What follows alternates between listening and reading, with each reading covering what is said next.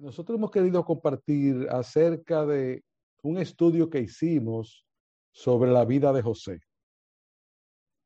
José es un personaje que aparece en la escritura, primero que se menciona muy pocas veces en la misma palabra, y segundo, que raras veces nosotros escuchamos una predicación acerca de la vida de este hombre, que fue un ejemplo extraordinario y que tiene mucho que enseñarnos a nosotros en nuestra propia vida con su comportamiento.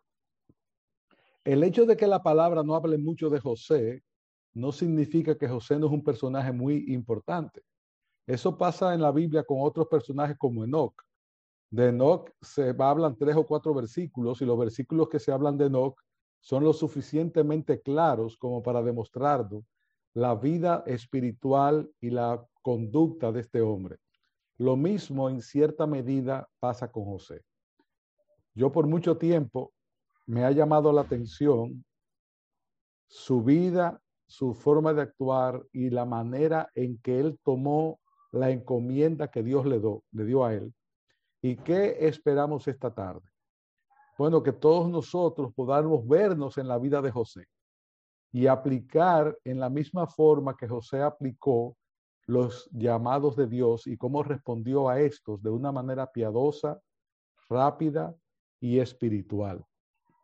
Lo importante en la vida de un hombre no es ni lo mucho que haya vivido, ni lo mucho que se haya hablado de él, sino que lo poco que haya hecho deje huellas y pueda servir de ejemplo para otros poder imitarles.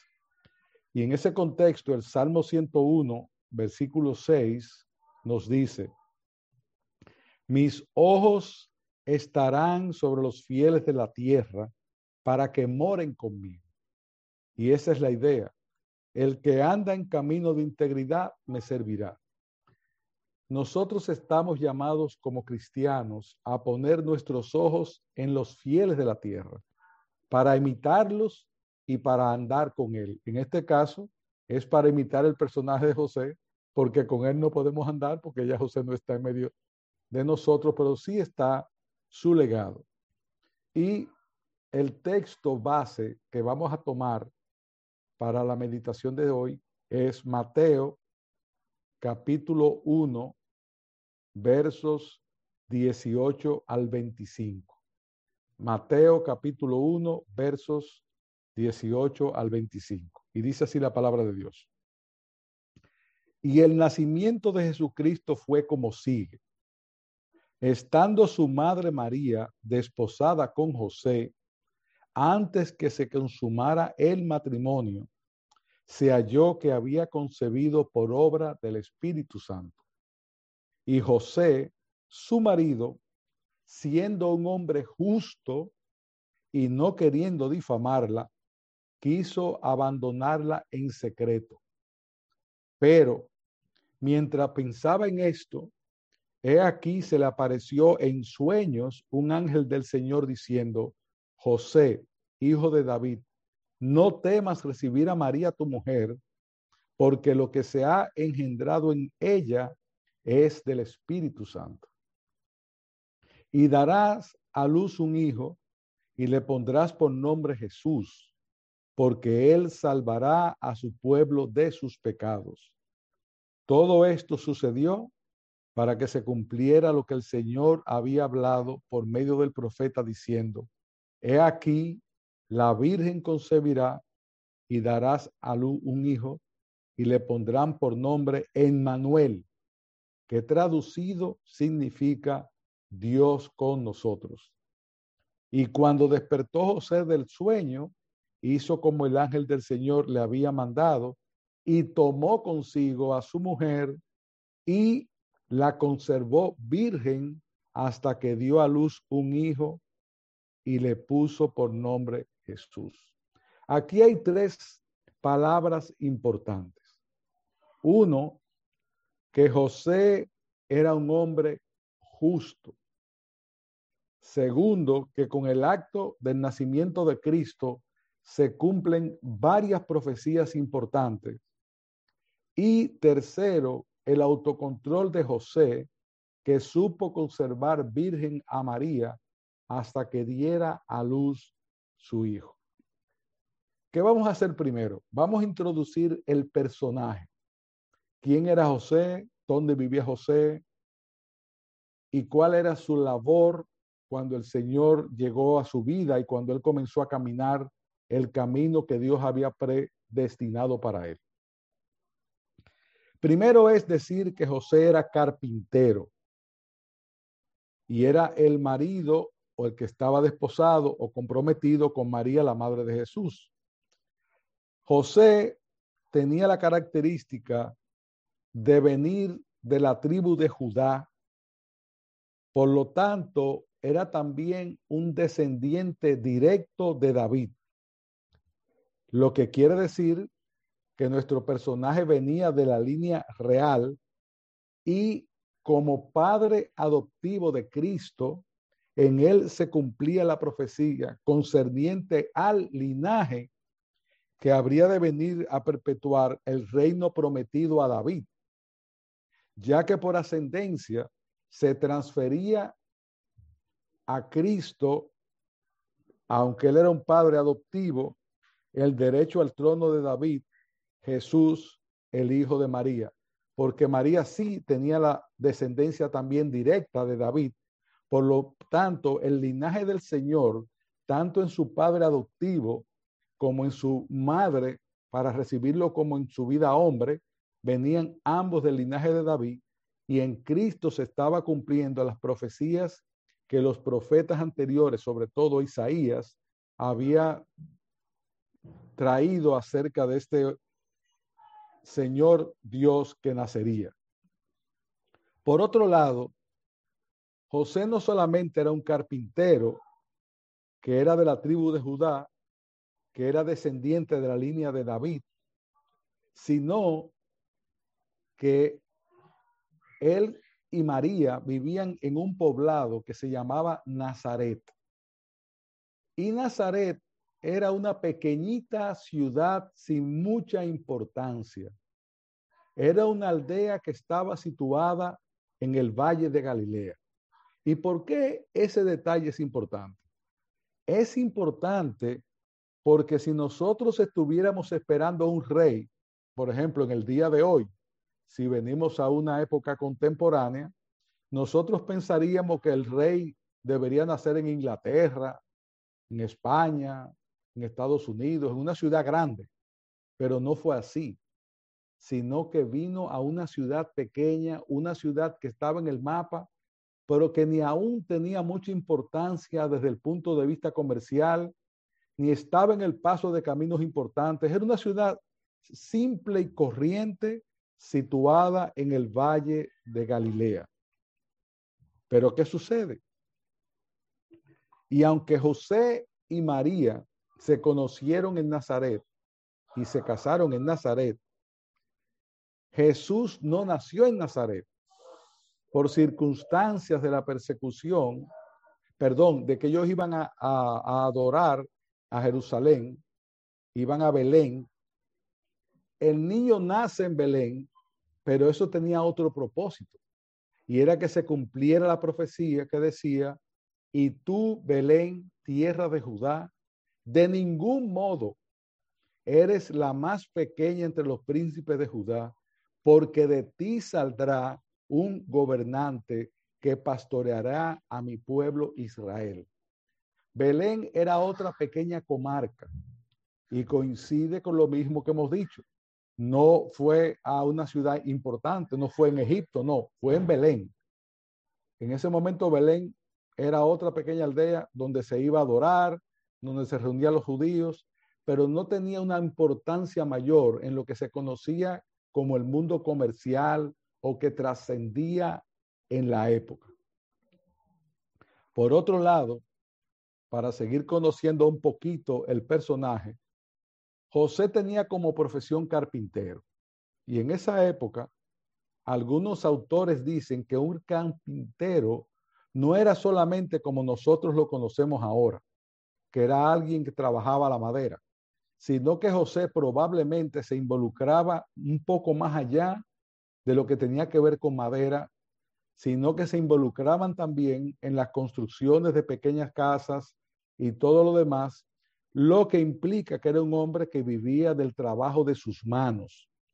Por otro lado, se entiende que era un hombre muy conocido en el pueblo, ya que cuando se mencionaba a Jesús en Lucas, en Juan y en otros textos, se decía de él que era el hijo del carpintero.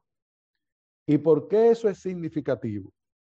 Porque da la impresión que era un carpintero tan conocido en la comarca, en el pueblo, en la ciudad, que cuando decían José, el hijo del carpintero, no de José, sino del carpintero, era porque ese carpintero era muy conocido para que pudieran identificarlo. Por lo tanto, aparentemente, José laboralmente era un hombre que tenía una buena reputación en la comarca y en la labor que él hacía. Por otro lado, otro aspecto importante es que este hombre, José, era un hombre judío apegado a las costumbres de su pueblo y que por la forma en que él recibió las noticias del ángel y todo lo demás, era un entendido en la profecía bíblica y era alguien que, se, que estaba esperando ese Mesías de alguna forma. Pero, por otro lado, también José cumplía con todos los rituales el pueblo judío hacía en ese momento. Era un hombre fiel a la religión que él practicaba. Y eso lo vemos más adelante cuando José llevaba a su niño al templo, a las fiestas, cuando subió a Belén y todo lo que hacía durante su vida, se ve que era un judío fiel que aún visitaba la sinagoga y hacía las caravanas para moverse de un lugar a otro para visitar los lugares santos de la época. Eso habla de él también muy bueno, muy bien, porque muestra que era un hombre que cumplía con las reglas y con las leyes del judaísmo. Por otro lado, ¿de qué edad era José? Nosotros no sabemos la edad que tenía José, pero sí podemos inferir que José era un poco mayor que María, porque la última vez que se hace mención de él en la escritura es cuando Jesús tenía 12 años en el templo, ya luego no se vuelve a mencionar más a José, y tomando el promedio de vida de la época, ya para la muerte de Jesús, unos 18 o 20, 20 y pico de años después, ya él no aparece en la crucifixión. Y siendo un hombre tan fiel a su esposa y a su hijo, de haber estado vivo, probablemente no es a Juan el apóstol a quien Jesús le entrega la madre. Entonces José no estaba presente, pero no estaba presente porque era un padre ausente. No estaba presente porque probablemente José ya no estaba vivo cuando Cristo fue llevado a la cruz. Habiendo visto estos detalles biográficos y de localización y de la forma de vida de nuestro personaje, Ahora queremos entrar en por qué nosotros entendemos que José es alguien al que como creyente nosotros debemos estimar y debemos imitar, a la igual que su esposa María. Es una mujer que no es para ser adorada, pero es para ser imitada. Uno comete muchas, eh, vamos a decir, faltas en el sentido de que las religiones, algunas adoran a María, algunas ratifican a María, algunas hacen, y nada de eso es correcto. Lo correcto es ver en María una mujer de una conducta intachable que obedeció el mandato de Dios para que su vida sea también imitada, así como la de José. Pero el personaje principal esta tarde es José. Y en ese contexto vamos a seguir en esa línea. Si vamos al verso 19 del texto de Mateo que leímos, dice aquí, José, su marido, siendo un hombre justo y no queriendo difamarla, quiso abandonarla en secreto. Ahora, ¿qué es un hombre justo? Un hombre justo, según el diccionario, es alguien que es legal y éticamente correcto, adecuado o apropiado, especialmente alguien que no tiene favoritismos, sino que con justicia da a cada quien o a cada cosa lo que le corresponde. Es un hombre sin egoísmo, sin prejuicio o sin engaño. Por eso es un hombre justo. No sé porque veo a alguno escribiendo si voy un poco rápido está bien con la velocidad que llevo. ¿Voy bien? Perfecto. Por otro lado, el hecho de que José fuera un hombre justo lo puso en una disyuntiva muy complicada al saber que María estaba, su comprometida, estaba embarazada. Hermanos, a veces uno lee el pasaje y uno lo ve muy simple. Estaba casado con María, estaba se ve a desposar y ella sale embarazada. Imagínese usted como hombre que usted está comprometido con una joven, sobre todo en esa época, porque ahora hay muchas libertades que no se tomaban en esa época. Y eso era muy serio. Y de repente, su prometida, con la que usted no ha estado todavía, le dice que está embarazada. Y esto era muy serio, porque para los judíos, primero los padres pedían a la novia, algo que está en desuso, pero que sería muy bueno. Segundo, venía un compromiso que era prácticamente un acto legal. Tan pronto tú hacías un compromiso con una mujer y una mujer con un hombre, no se habían casado en el sentido de consumar el matrimonio, pero era un acto sumamente serio ese compromiso, algo que en nuestros días ni se entiende, ni se respeta, ni se hace.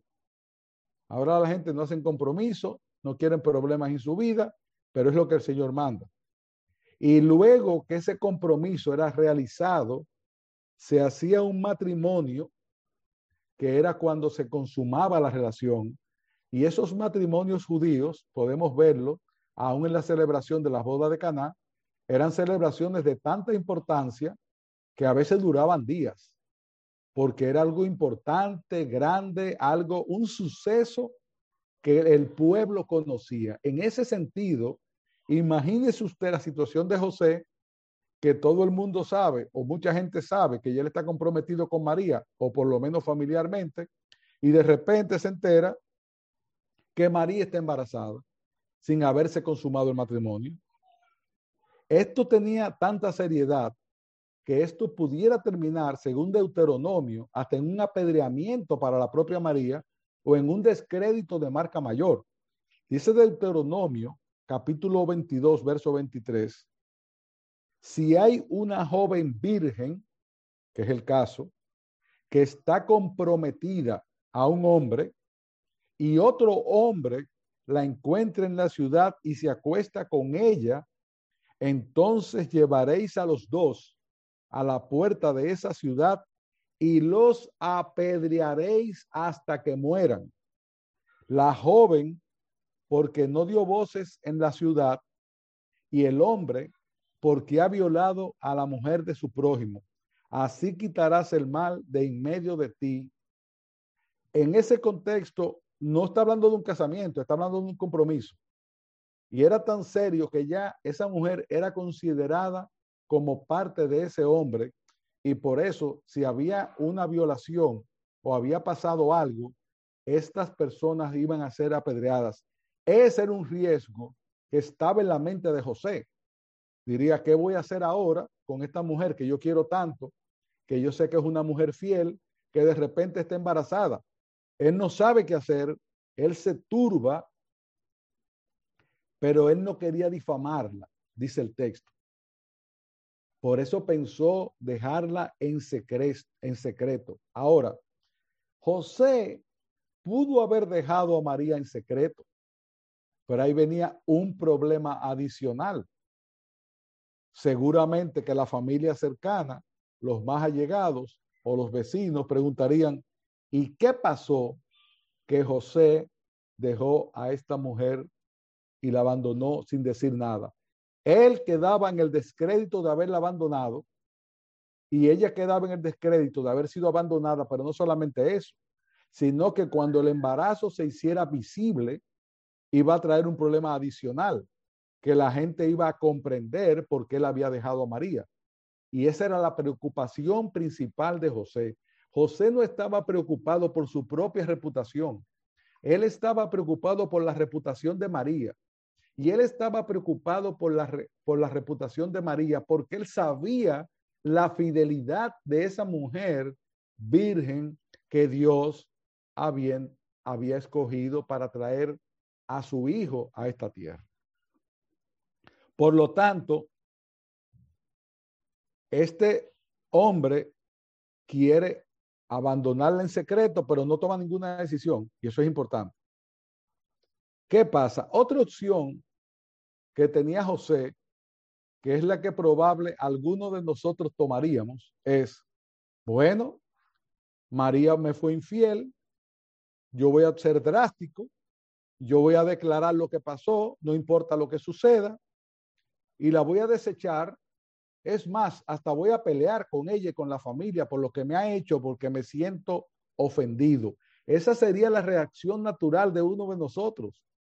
Pero José, como era justo y piadoso, no reaccionó así, sino que él dijo, ¿cómo yo puedo salir de esta situación sin ofender sin dañar la reputación de María. Él no peleó, él no pensó en él, él pensó en María y su testimonio, y eso habla bien de este hombre. Él se estaba comportando como un caballero que estaba cuidando la reputación de su prometida. De hecho, él estaba poniendo en juego su propio honor como hombre, y eso para él no era importante. Lo más importante era el honor de María. Y eso es lo que hace un hombre verdadero. Eso es lo que hace un hombre conforme a la palabra, que primero piensa en el otro que pensar en sí mismo. Él no lo vio como una ofensa, sino como una preocupación de que esta mujer fuera desacreditada en el pueblo, en la familia, en la comarca. Ahora, hay un detalle que llama la atención. Vamos a ubicarnos en nosotros mismos, hermanos. Sucede el caso. José se entera. Yo estoy seguro que muchos de nosotros lo primero que van a hacer es salir corriendo a tomar una decisión. Hablar con sus padres, buscar un consejero, a ir donde Rabí, ahora donde el pastor. Aquí ha pasado un problema. Yo estoy molesto porque esta mujer ha pasado. No, él no hizo eso. Dice la palabra, mientras pensaba en esto. ¿Y en qué pensaba José? en la manera honrosa de abandonar a María sin que la pusiera a ella en una situación delicada y comprometida. Estos, hermanos, es piedad en acción. Estos, hermanos, es un comportamiento de un hombre fiel a Dios. Ahora, ¿qué era lo que estaba pensando José? ¿Qué él iba a hacer? tengo una situación por delante, tengo que pensar, y mientras él pensaba y probablemente oraba, aunque no lo dice el texto, pero si era un hombre piadoso, posiblemente estaba orando, pidiéndole a Dios que le mostrara una salida. Dios, a través de un sueño, le revela que el niño en el vientre de María era hijo de, Dios, perdón, un ángel que Dios envió, le revela que lo que está en su vientre es hijo de Dios, tal como estaba profetizado por los profetas, como sigue diciendo el texto. Por tanto, el Señor mismo os dará una señal.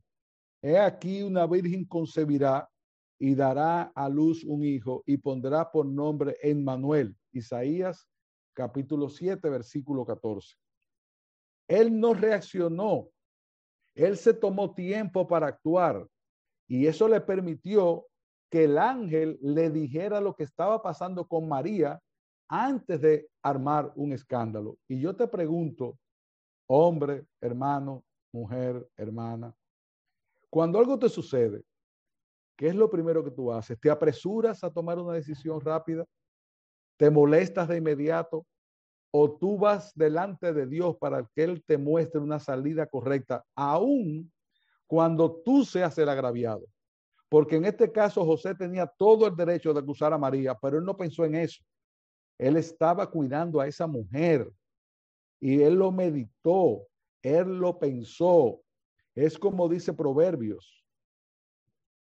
Ves a un hombre precipitado en sus palabras, más esperanza hay de, para él al necio que para él.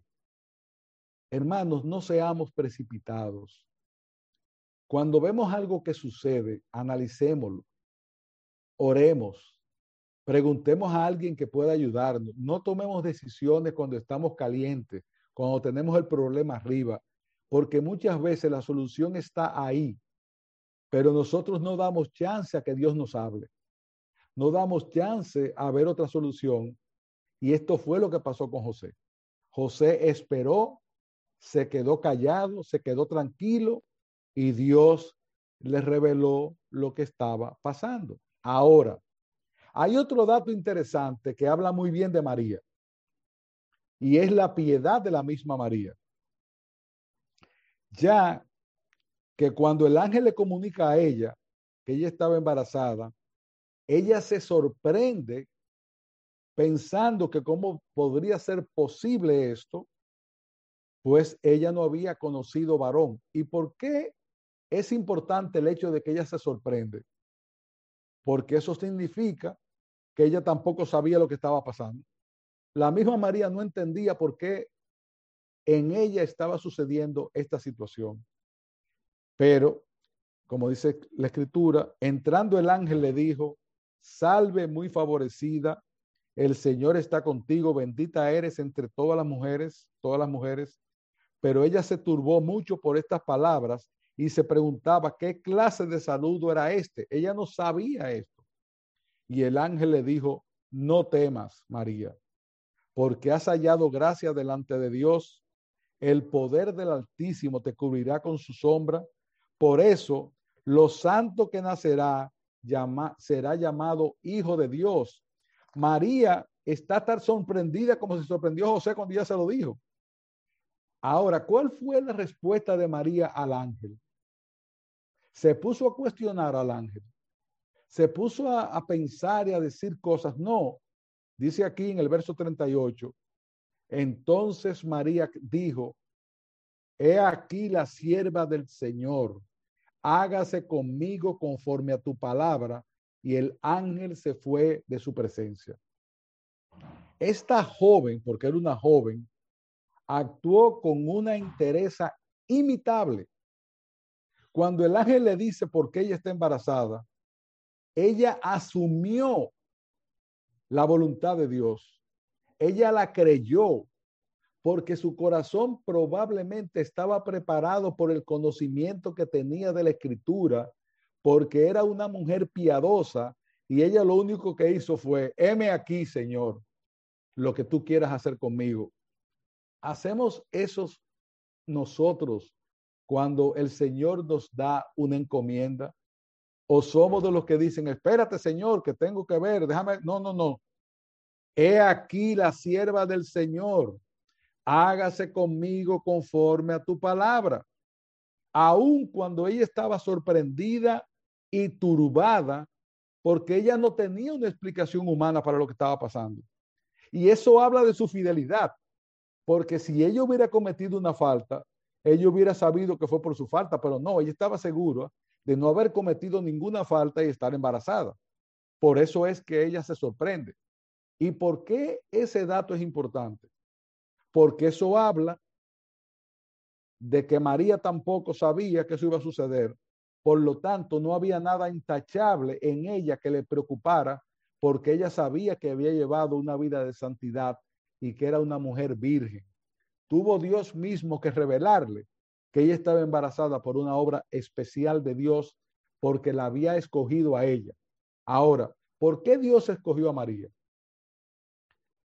Porque era una mujer piadosa, que Dios sabía que tanto ella como José eran los personajes indicados para hacer el milagro más grande que ha sucedido en el mundo, el nacimiento de Cristo, y lo cual nosotros celebramos pasado mañana en el mundo, sin saber siquiera la importancia que tiene el hecho del nacimiento de Cristo, Emmanuel, Dios con nosotros, el Salvador del mundo, el Rey de Israel y aquel que ha perdonado nuestros pecados para que nosotros podamos obtener a través de él la vida eterna. ¿Y a quién escogió?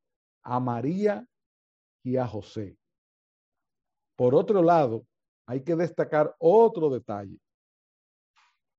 En el relato de Mateo, aunque es un ángel quien le confirma la situación a José, ya María se lo había comunicado, siendo esto un acto de honestidad de parte de María, hermanos. Muchas veces los que estamos casados tenemos una falta o algo y nos quedamos callados, o no, o no lo que estamos casados cualquiera. Esta mujer no se quedó callada. Ella fue donde José le dijo, mira José, tengo un problema. Me está sucediendo esto. Y ella se lo dijo. Ella no temó, ella no tuvo temor de las consecuencias que eso pudiera traer, porque era una mujer espiritual, una mujer sensible a la que le importaba más la verdad que su propia reputación. Y ahí tenemos en ellos dos tanto el ejemplo de José como el ejemplo de María. María tenía una fe a toda prueba. Ella no le importó las consecuencias, sino que las asumió sabiendo que Dios actuaría para sacarla de la situación en que ella estaba con respecto a José. Esto es una fe a toda prueba que nos habla de la piedad no solamente de José, sino de ambos. Y se ve que eran gente muy piadosa, que Dios los escoge a ellos para ser la familia recipiente de su Hijo Jesucristo. Hermanos, esto nos debe llevar a pensar cómo reaccionamos nosotros con una situación complicada de nuestra vida.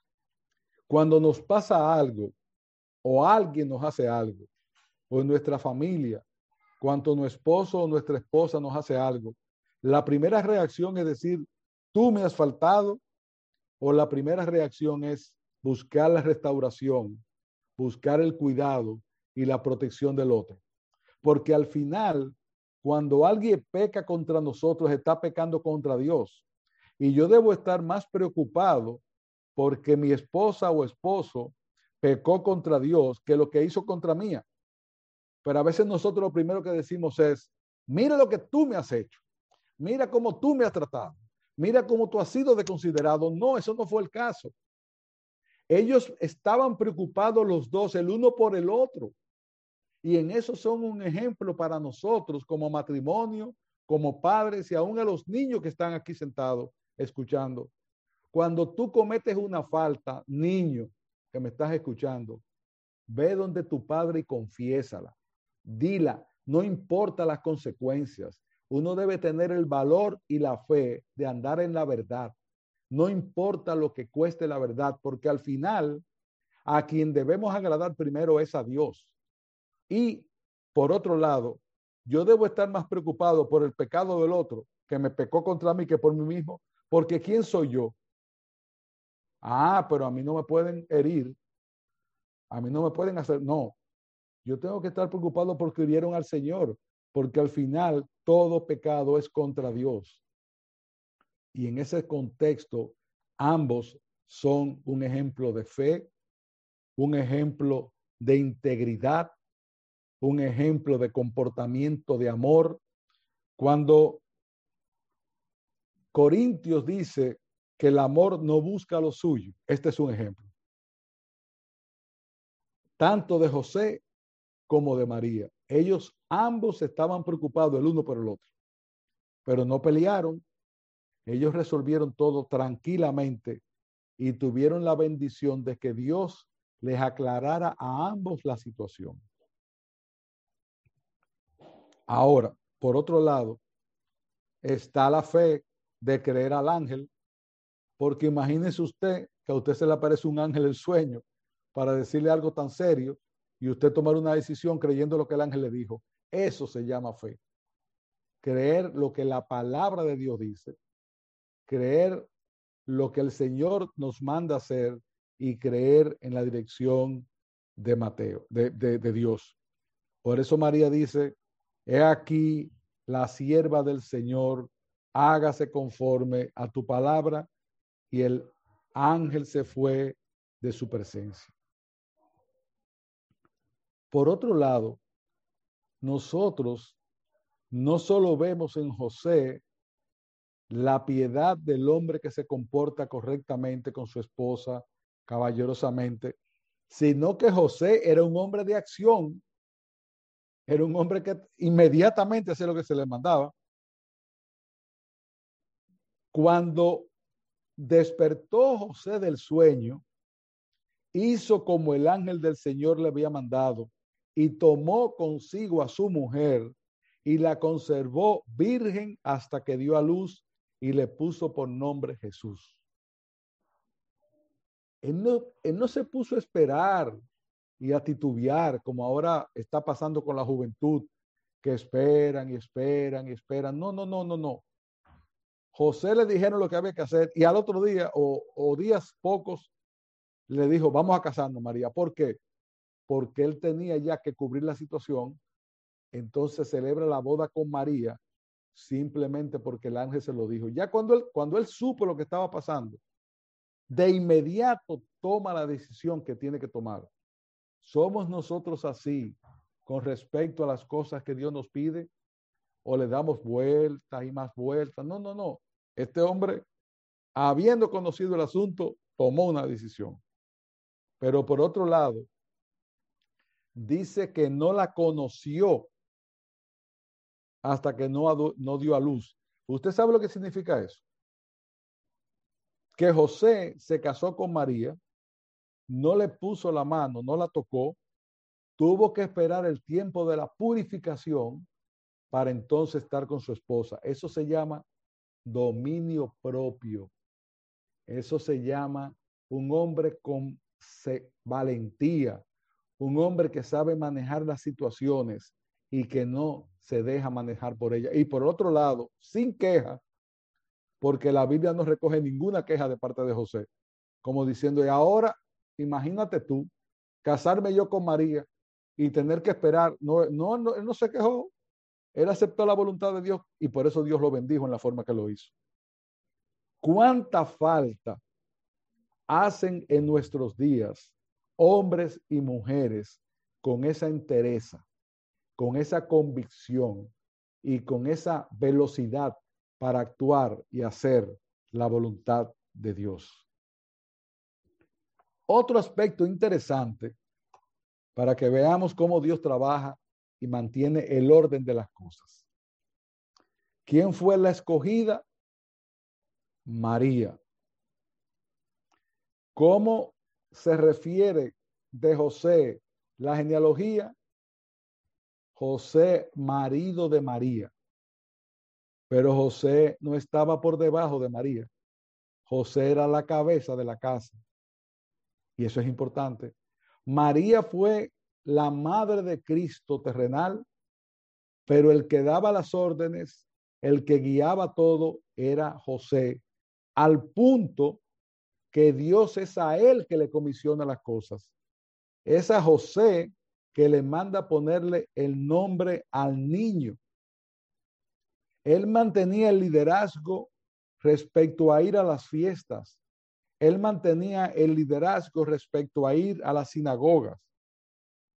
José, luego del nacimiento de Cristo, estando ya en Belén, se le aparece de nuevo el ángel y le dijo que se fuera a Egipto para protección del niño por el tema de Herodes que estaba buscando para eh, matar a los primogénitos porque se enteró del nacimiento del rey. Cuando el ángel le dice a José que se vaya para Egipto, ¿qué hizo José? Ay, ángel, yo no puedo irme a Egipto. yo tengo mi taller de carpintería, yo acabo de llegar a Belén, yo no sé cómo yo voy a hacerme con este niño. Egipto queda como a 300 kilómetros de aquí y no es como ahora, que tú coges el puente aéreo de Barcelona a Madrid y llegas en una hora.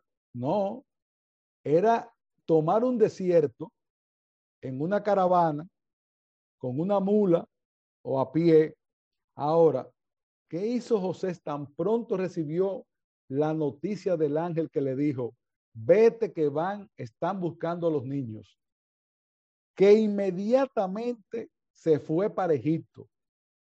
Y no estamos hablando de allí, era una distancia bastante considerable en esa época, pero él no se puso a pensar mucho ni averiguar mucho. Él tomó la decisión que Dios le mandó, de inmediato obedeció.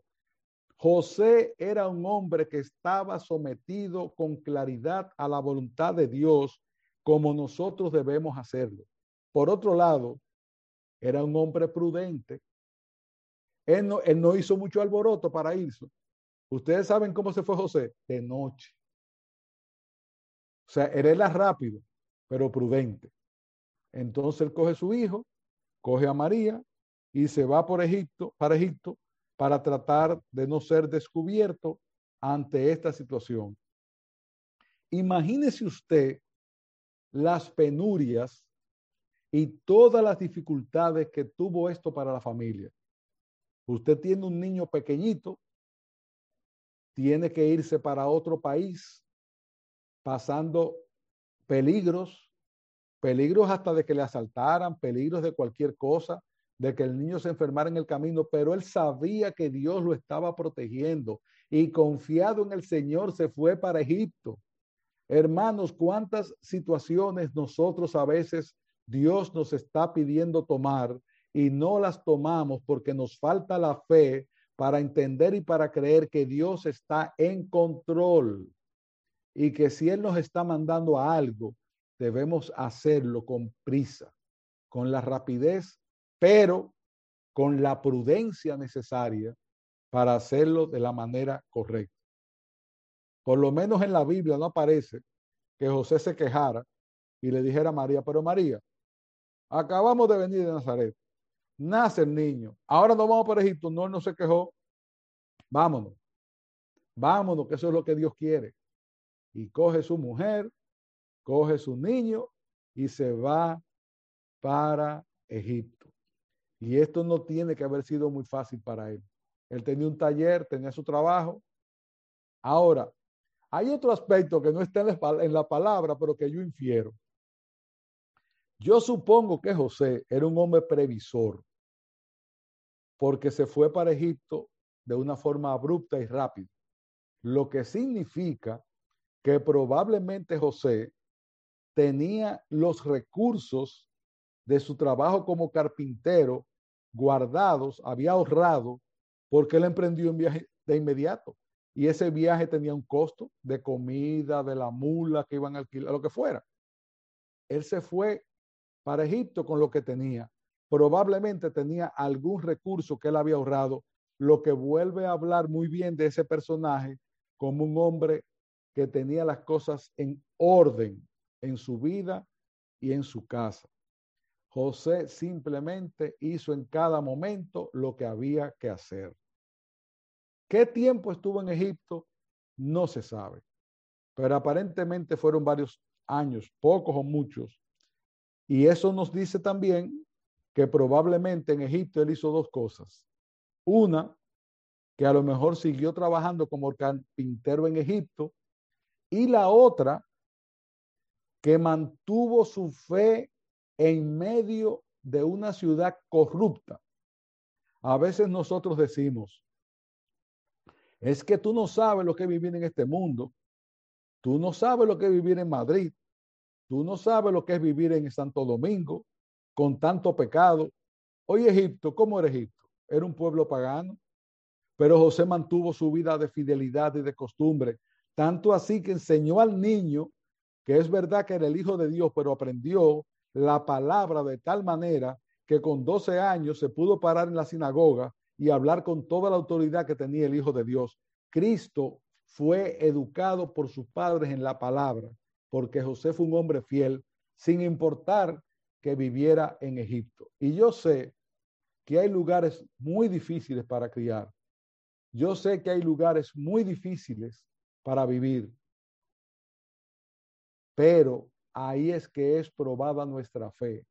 Y ahí es que nosotros debemos ser luz en medio de la oscuridad, como Lot lo fue en medio de Sodoma, que prefirió que atacaran sus hijas que faltar a los visitantes. Hay momentos en la vida, hermanos, en que todo está en contra de nosotros. Y yo sé que ustedes están viviendo muchas dificultades, como algunas las estamos comenzando a ver aquí, con todas estas leyes que se están aprobando, con todo esto que está pasando, pero aún así no hay derecho para no ser fiel. Al contrario, ahora debemos ser más fieles que antes en Egipto. El Egipto nuestro es Madrid, es Santo Domingo, es Barcelona. Miren, hermanos, yo tuve que pasar dos meses en Barcelona. Yo he ido a España muchas veces, pero esta vez yo solo hice llegar para querer irme porque las cosas que yo vi en Barcelona en cuanto a la inmoralidad son indescriptibles. Pero también vi personas en la iglesia que eran fiel en medio de toda esa inmoralidad. De hecho, me imagino que pasa lo mismo con ustedes en Madrid. Tienen la iglesia y les rodean una serie de cosas, pero hay que mantenerse fieles, hermanos. José y María se mantuvieron fieles viviendo en Egipto.